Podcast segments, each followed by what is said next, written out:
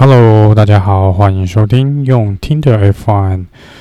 这一集主要是来跟大家稍微介绍一下，那么这个礼拜的比赛的场地有这个赛道。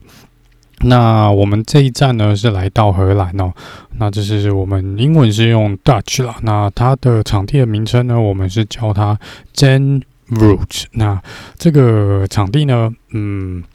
我们其实 F1 有一阵子没有在这边比赛了，那我先来跟大家稍微介绍一下这个场地哦。那这个场地呢，呃，是过去呢总共出赛了三十场的 F1 比赛哦。那这个是第一场比赛，应该是从一九五二年开始。那在这中间呢，嗯、我们有十九个不同的。呃，赛道的这个冠军哦，然后有四十九位不同的车手站上颁奖台。那最后，呃，目前赢过这个场地赢过最多的赛车手呢是 Niki Lauda。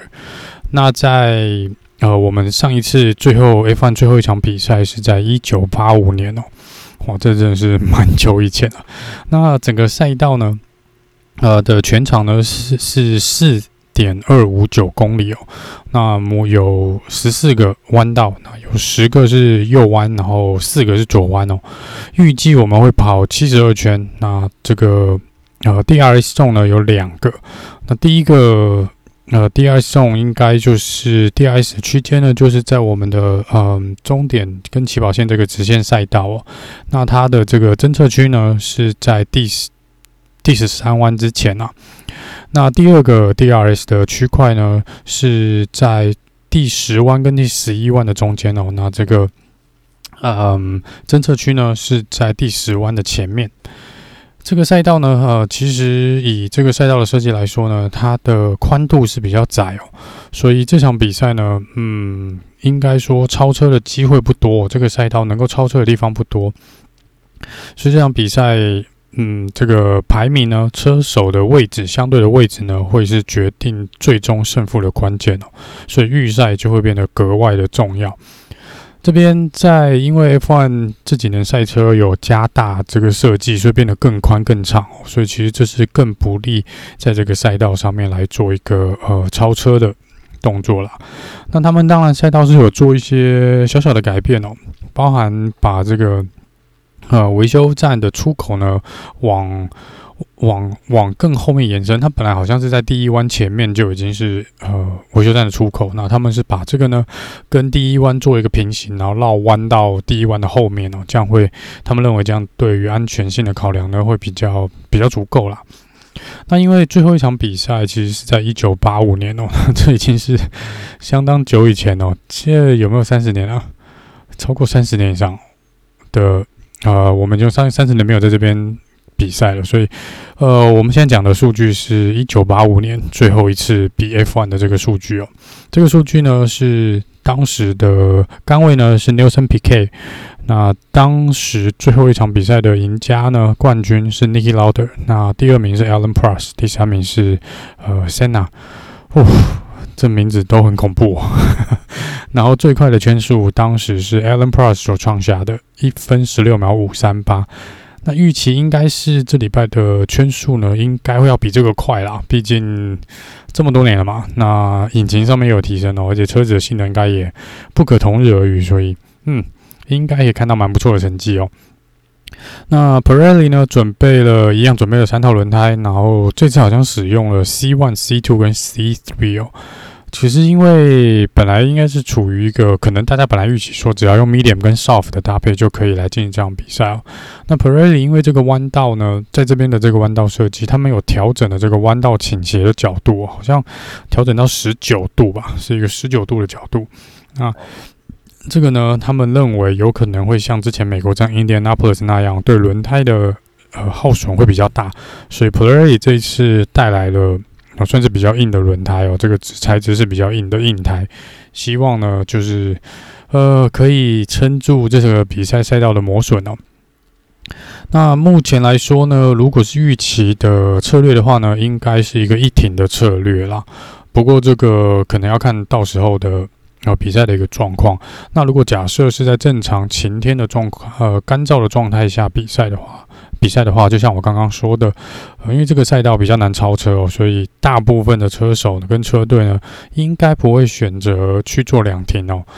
因为你选择进两停，等于你会损失的排位会比较多。那在这个赛道呢，掉下往后掉，排名往后掉是相当相当不利的一件事情。就这样看起来呢，应该各车队会主要会去抢这个一停的策略了。好，那这礼拜呢，因为上礼拜的那这个那种鸟事哦，这礼拜不会再希望看到雨战的啦，暂时不会。嗯，目前的天气预报。都是晴天，那最多就是可能会晴时多云啦。目前来说，降雨的几率大约是在百分之二到百分之七左右。那刚刚看完自由练习赛一跟二，看起来是晴天，天气蛮不错的，所以应该我们可以期待一场嗯干燥又正常的比赛哦。好，那因为有这么久没有在一个比赛比过 F1 嘛，所以理论上来说呢，照照一般常理推断，所有目前呃，所有的二十位车手呢，应该都没有在这边比赛过。那技术上来说呢，其实只有一位车手没有在这场这个赛道开过。那他这位车手就是 Yuki Tsunoda。那其他车手呢，呃，基本上都有透过其他种类的赛事哦，在这个比场地比赛过，像是 F2 啊、F3 之类的。甚至于欧洲冠军杯这种，呃，方程式的赛车都有在这边出赛过。那这边最后一次赢的，在我们现任 F1 车手里面，最后一次赢得这个赛道冠军的，应该是 Lance Stroll。他在二零一五年 F3 的时候呢，在这边有拿下冠军哦。所以这个赛道呢，其实你说要陌生，对这些现任的车手来说，都也许都不是那么陌生哦。不过因为这几年还是有陆陆续续做一些微调啦，所以这场比赛在礼拜四的时候呢，呃，当各车队到了赛道上面哦，会很难得，真的蛮难得看见，几乎所有车队都派出了，呃，都来在这个赛道上散步，来这个，呃。对于赛道来收集资料，以往可能只会看到赛车手陪伴，然后一两个可能工作人员陪伴他，或是他的 engineer，呃，来做 race engineer 来陪伴他们在这个走这个赛道的部分哦。那这一次呢，几乎是整队出动哦，对吧？蛮蛮夸张的，就是每一队大概可能都有十个人左右，所以这就是呃，因为啊、大家都要利用时间哦来进行资料的收集啊，毕竟已经很久没有在这边比赛过了。好，那再来就讲一些这个，接下来讲一下这个自由练习站的一个状况哦。那在这个自由练习站第一。一的时候呢，就上午的部分没什么大事发生啦。那就是 Sebastian Vettel 的车子呢，似乎引擎是有点问题哦，然后看起来是有着火，所以呢，他又多了一项技能哦，他又自己跟这个工作人员拿了灭火器，然后把这个火扑灭。那这边有个小插曲是说呢，他的车子哦，那车队是紧，本来工作人员将要去场边，工作人员要去回收这个车子哦，可是工作人员呢，呃，应该说车队 Aston Martin 车队的工程人员呢，呃，发现。这个车子本身呢，其实整个动力引擎呢是还没有完全静止的，所以这台车子其实是照他们讲的是还活着哦，所以在没有引擎没有整个关闭的状况下呢。其实为了安全考量，他们是不能去动这个车子的，因为你不知道会不会呃火又烧起来，或是发生爆炸哦。那呃甚至有一些这个电流可能还在里面乱窜哦。所以这个部分呃因为场边工作人员的安全考量哦，那车子就被晾在这个赛道旁边晾了大概三十七分钟左右，也就是整个自由练习一呢，差不多就被 Vettel 整个毁掉了。好，那下午的这个。呃，自由练习二呢，Lewis Hamilton 发生了动力的这个失去动力的一个状况哦，那他最后是成绩是只能拿到第十一哦，因为他之后就没有办法再出来跑了。然后 Mazepin 呢，呃，有一个非常漂亮的大回转哦，然后卡在了这个旁边的这个沙石堆中哦，这也是让呃自由练习二有挥了红旗啦。那因为这个 Mazepin 滑出去的时候呢，刚好 Max Verstappen 在他后面做 Flying Lap，所以 Max Verstappen 的时间也被毁掉了啦。那这个部分呢，呃，也因为 Lewis Hamilton 跟 Max Verstappen 都没有在状况内哦，那就让法拉利减了一个一二哦，这个很难得看到 Ferrari 在自由练习跑到前两名啊，真的蛮不错的。而且值得令人期待的是呢，第一名到第二十名这二十位车手，从第一名到第二十名的中间的所差异的时间不到两秒钟哦，就是非常非常接近的一个成绩哦。尤其你也看到这个中后。半段的车队哦，像 Alfa Romeo、Giovinazzi 可以连续两个自由练习都跑在前十名哦，代表在这边呢，呃，也许不是一个那么高速的赛道。那对于呃后面这个中小车队呢，可能会比较有机会哦。那也是非常令人期待明天的这个预赛的一个状况跟正赛哦。好，那接下来来聊聊场边的一些八卦跟新闻啦。那先来聊聊这个车手的部分哦。那车手呢，Lewis Hamilton 呃。如果在 follow 他的人，应该都知道，他现在几乎算是一个 F1 的时尚的一个代表了。那他每次出赛，这个场合都会穿一些可能在蛮多人看起来是比较奇装异服的一个状况哦，就蛮特别的一些衣服穿着。然后这场比赛呢，他初登场的时候是穿的全身橘色哦。那这边跟大家讲一下，这个橘色呢，就是这个场地的主场颜色。那也就是这场场地是 Max Verstappen 的主场哦。那他们这些呃 Dutch fans 哦，我们他的这些车迷呢，呃，几乎都很喜欢穿橘色，橘色的衣服，然后呃，整个脸涂满橘色的颜料，甚至穿那个橘色的服装，全身都是橘色，还会一直不断的放这个橘色的烟幕哦。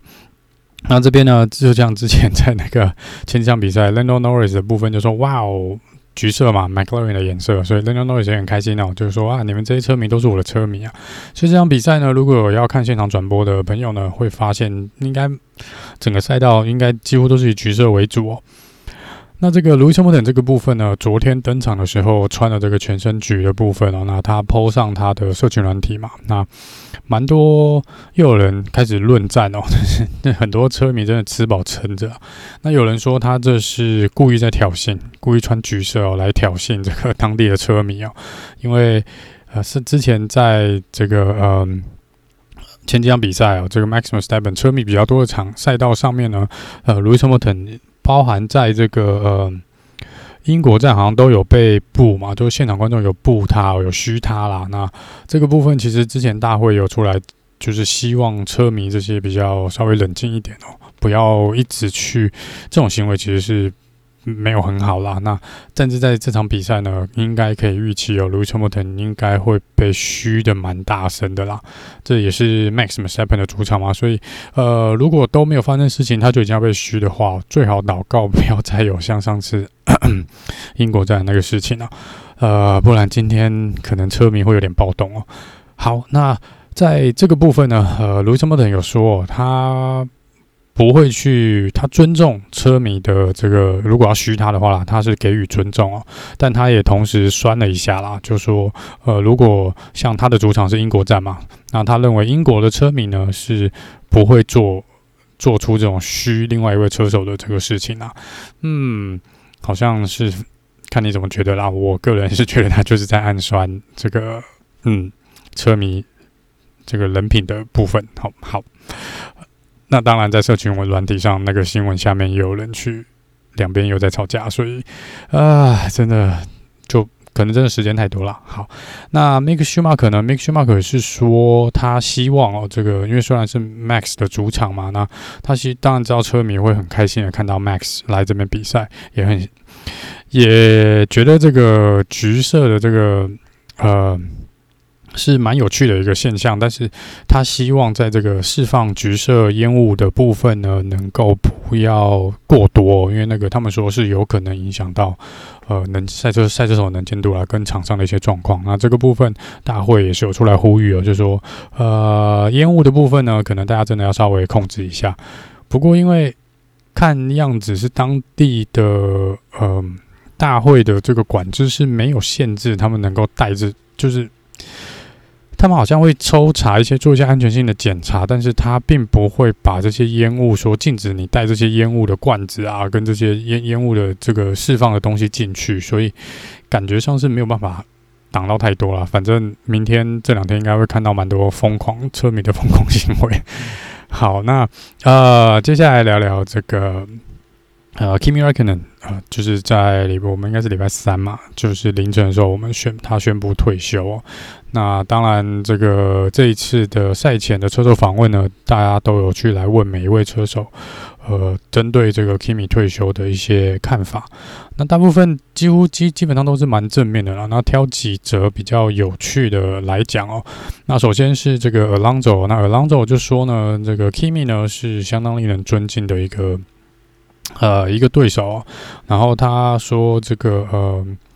，Kimi 是一个相当难缠的对手，你跟他对上了，其实是呃要跟他就是要超超他的车，或是要赢过他，其实是在他全盛的时期是相当相当的困难哦。但是同一时间呢，他虽然很很难对付，但是他却会给你呃。”适当的空间哦，就是你很少看到 Kimi 跟人家撞在一起啦，就是呃，你可以很放心的去跟他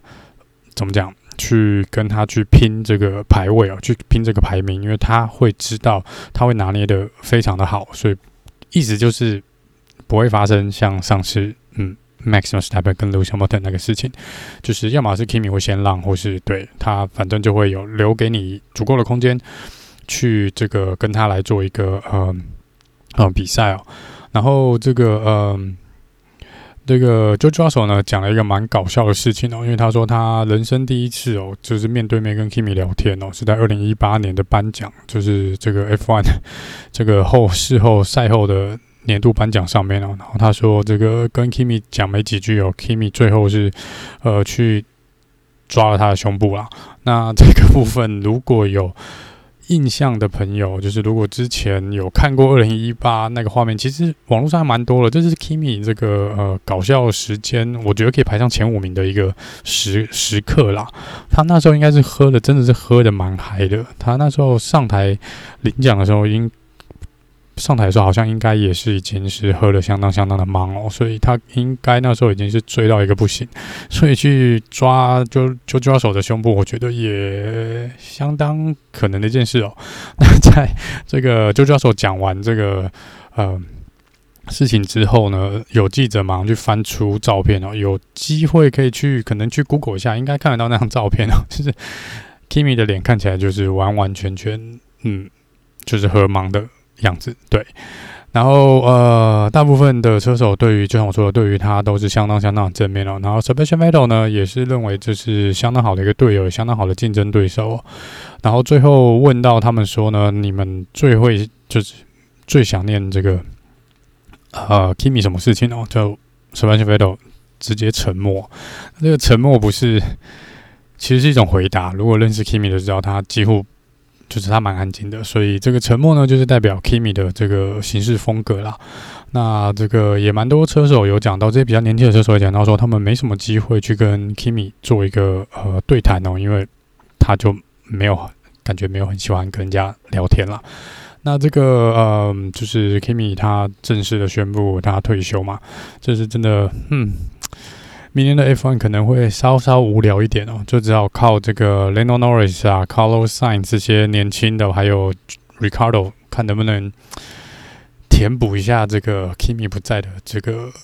缺了。不然其实，嗯，感觉 Alonso 跟 Vettel 都还在嘛，Kimi 其实可以再留下来一阵子。不过也可能 Alfa Romeo 大概今年也没有要跟他续约。呃，Anyway，总之就是。谢谢 Kimi，这几年真的，我从他出道以来就是一直是很喜欢他的一个呃车迷哦，所以真的虽然是有一点点难过，但是嗯，也知道说这一天迟早就要来了。其实，在他被 Ferrari 放掉的那一年，二零一八，我觉得就已经本来就已经没有预期说他会继续回留在 F1 哦。那运气很好的是，他又再多留了两年嘛，所以我觉得这已经是呃。相当相当不错了，这二十年蛮有意思的。发这个跟着 Kimi 看了那么多场比赛哦，然后那这边就来讲一下哦，他的一些成绩哦。首先呢，他还是法拉利最后的一个世界冠军哦，就 在二零零七年，他在法拉利拿下这个世界冠军那一年，他用一分之差打败打败路易斯·汉密尔顿哦。那至今呢，呃，已经十四年了，呃，法拉利到现在还没有赢过一个。一个世界冠军哦，哦，不知道红军的车迷真的等得有点久了。然后他这个人生目前比赛的场次是来到三百四十一场哦，那这个当然接下来还会继续推进啊，那预期应该是可以跑到三百五十没有问题哦。那目前是出赛最多场次的 F1 车手，那这个如果 Kimi 因为宣布退休了，所以这个数据呢，明年应该会被 Alonso 打拿下哦。然后 Kimi 总共站上颁奖台一百零三次哦。然后，如果是以呃总积分来说，他目前是排在第五。那他有四十六个最快圈速的成绩哦，然后这是在目前说 F1 最快圈速的排名呢，他是排在第三。他有拿过十八次的杆位，然后有二十一场的分站冠军哦。那这是我们的 Kimi Räikkönen 哦，这是相当相当不错的一个成绩啦。那就像我之前说的，我应该会呃找个时间来做一个车手专辑哦，是专门讲这个 Kimi 的部分。好，那接下来聊聊现在车手市场的状况哦。Kimi 一旦一宣布退休，马上就是几乎可以一半确认。大家之前在猜测的，就是 Bottas 会去 Alfa Romeo，然后啊，Russell 会去 Mercedes 哦。那这两天看到 Russell 跟 Bottas 还有 Lewis Hamilton 的。接受访问的一些状况来说呢，看起来应该就是这个状况了啦。那首先呢，记者当然有去问哦，呃，Lewis Hamilton 关于 Russell 的部分，因为呃，像上一场比赛，我不知道大家有没有注意到，其实我也是看到后来报道的，特别又去翻那个影片出来看哦。虽然上场比赛是蛮鸟的一场比赛，但是在还是毕竟还是有一个颁奖台的这个呃。执行嘛，那其实你可以看到这个 Lewis Hamilton 跟 George Russell 的互动，其实我觉得是真的有点冷哦。然后加上之前 Lewis Hamilton 也公开表示，他如果可以是他来选择的话，他是希望 Bottas 继续当他的队友嘛。然后在这个部分呢。呃，蛮多人就会解读说，他其实对于 George Russell 的这个态度一直都不是很友善。那这个部分的确从之前的几个事情跟一些事访问中间是可以感受得出来啦。那他在 Lewis Hamilton 在昨天跟今天稍早接受访问的时候，都就是比较有改变他的说法哦。那他说，呃，他也是相当期待，如果是周抓手那他也是会相当相当的期待。然后他也认为说，呃。George Russell 就是 Mercedes 的明日之星哦，这是毋庸置疑的。所以他如果是有周抓手来当他的队友，他也会相当的开心呐、啊。那这个是已经是我觉近期来说，你比较少会听到 Lewis Hamilton 这么正面的聊这个抓手的事情哦。那另外一个是 George Russell 被问到说，可不可以聊聊？呃，他明年的动向哦，那他有说他是不能讲，不过他跟他的回应是说他已经知道他明年会在哪里哦，但是他不能讲，然后是满脸笑容的跟你用跟记者说的，所以这个部分呢，应该嗯也是大概抓得到一些味道啦。那再来最后就是访问 Bottas 的这个问题，同样的问题哦，那 Bottas 也说他还是不能，他也不能讲啊，但是他有说他是。呃，的确应该已经有被告知这个 Mercedes 的结的最后的结果。那但是他说，他不管怎么样，他目前对于他现在的状况跟明年的这个呃合约的部分呢，他是呃蛮抱持蛮开心的一个态度。所以这部分不知道就是不知道他所谓的开心是说他已经反正都签好约了，所以没差，就是心中的石头也放下了，明年还是可以留在 F1，还是说他也许真的会继续留在 Mercedes 当。卢森堡的队友，这个就不得而知哦。但是目前看起来，因为 Kimi 一旦宣布退休，那那这个拼图大概就可以蛮清楚的了。所以我还是会觉得是就抓手去 Mercedes，然后呃 Bottas 看起来应该是呃会去 Alfa Romeo。那为什么没有去 Williams 哦？这边比较奇怪的是，呃，好像在暗地里面，就是在背后，Williams 这边呢，呃，好像 Mercedes 有说不要，好像也有去跟红牛去讲说不要让 Alex 小榜过去哦。不过我不知道这是一个八卦传闻啦。那这个部分我不知道是不是真的，只是。呃，以以这个 Williams 来说，要签 Bottas 我觉得也不是不可能。但是看起来目前新闻的消息，以目前爆料的呃准确度来说，这个意大利的媒体还蛮准的啦。所以他是说 Alfa Romeo 会签 Bottas，就但是就拭目以待哦。那 Williams 这边呢，预期据说还是 Alex 小榜跟呃 Nicholas t i f i 啦。那在 Alfa Romeo 这边呢，另外一个车手 Jovanazzi 据说是没有被续约哦。哇，这个意意大利的耶稣竟然没有被